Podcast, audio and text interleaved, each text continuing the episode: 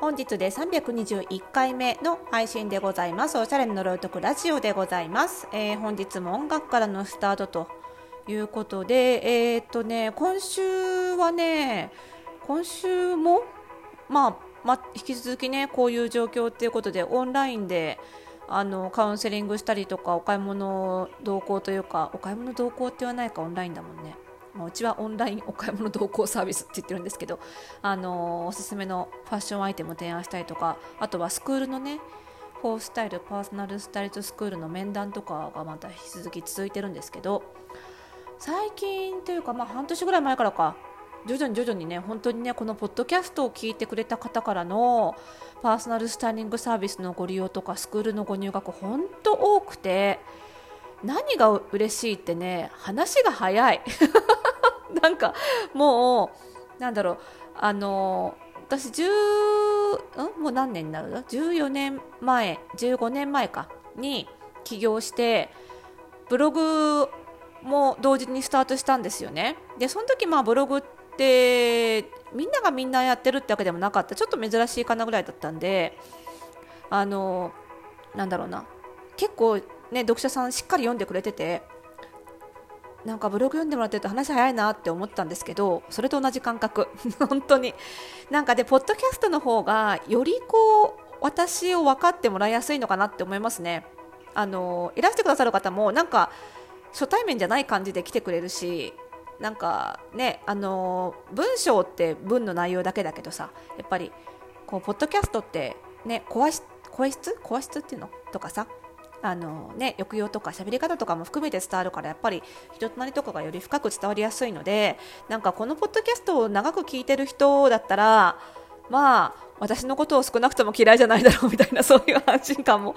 あったりしてね。あのお客様側もそうだと思うんですよね。まあこの人のポッドキャストならそんなにくもなく聞けるから大丈夫かなサービス申し込んでもみたいなのあると思うのでまあ本当良かったなって思うんですけどね。であのポッドキャストをね聞いてくださる方でポッドキャストってたださあのちょっと1個不便だなっていうかねブログと違うなって思うのはあの検索ができないんですよね。だからあの結構違う回では何度もあの宣伝というか告知させていただいたサービスも毎回毎回ね同じサービスの告知してるわけじゃないのであの聞いてなかったりすると検索できないからあの意外とポッドキャスト聞いてる聞いてる方でも知らないサービスがあるっていうことであのこの間問い合わせいただいたのはあのオンラインでファッションのアドバイス受けたいんですけどなんか方法ありますかって聞かれて いやオンラインでやってますっていう、ね、感じだったまあ、あのそういう返信はあの、ね、うちの窓口の方からさせてもらってるみたいなんですけどあります。皆さんあります。あるよ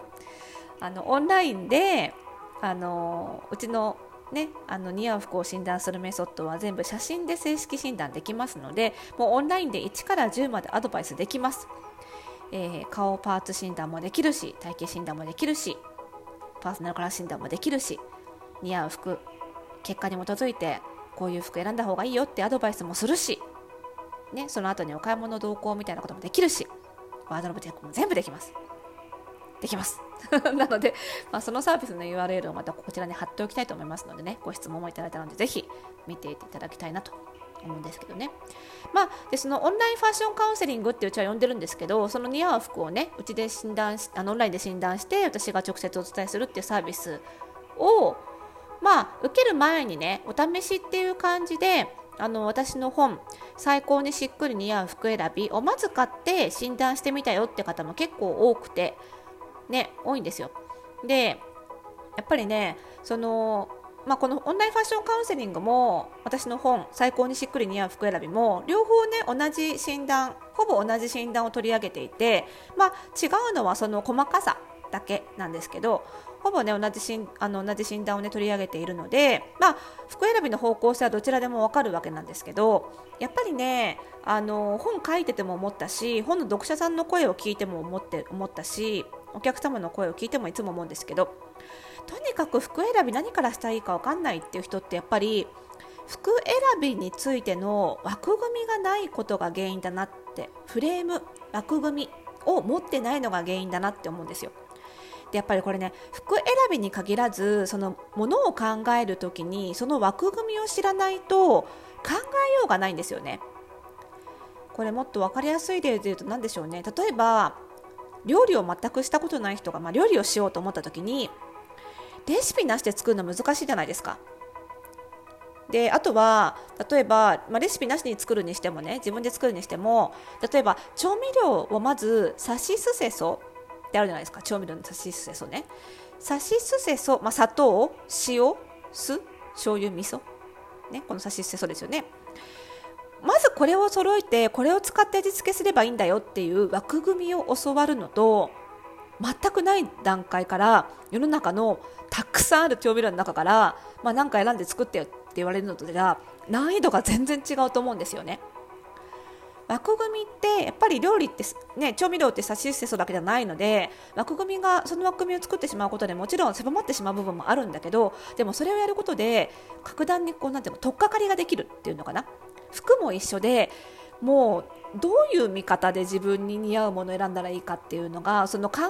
え方の枠組みがないと全くどっからとかかっていいのか分かんないですよね。なのでその枠組みをやっぱりまずは提供するまずは知るっていうのがすごい大事だなと思ってるんですよなので最高にしっくり似合う服選びの本で、えーと、外見の診断3つプラス内面の診断1つを提供したのもその枠組みの提供なんですよ例えば顔パーツ診断っていうね顔に似合う服を選ぶ方法っていうのもこの枠組みの一つで顔パーツ診断は、まあ、童顔で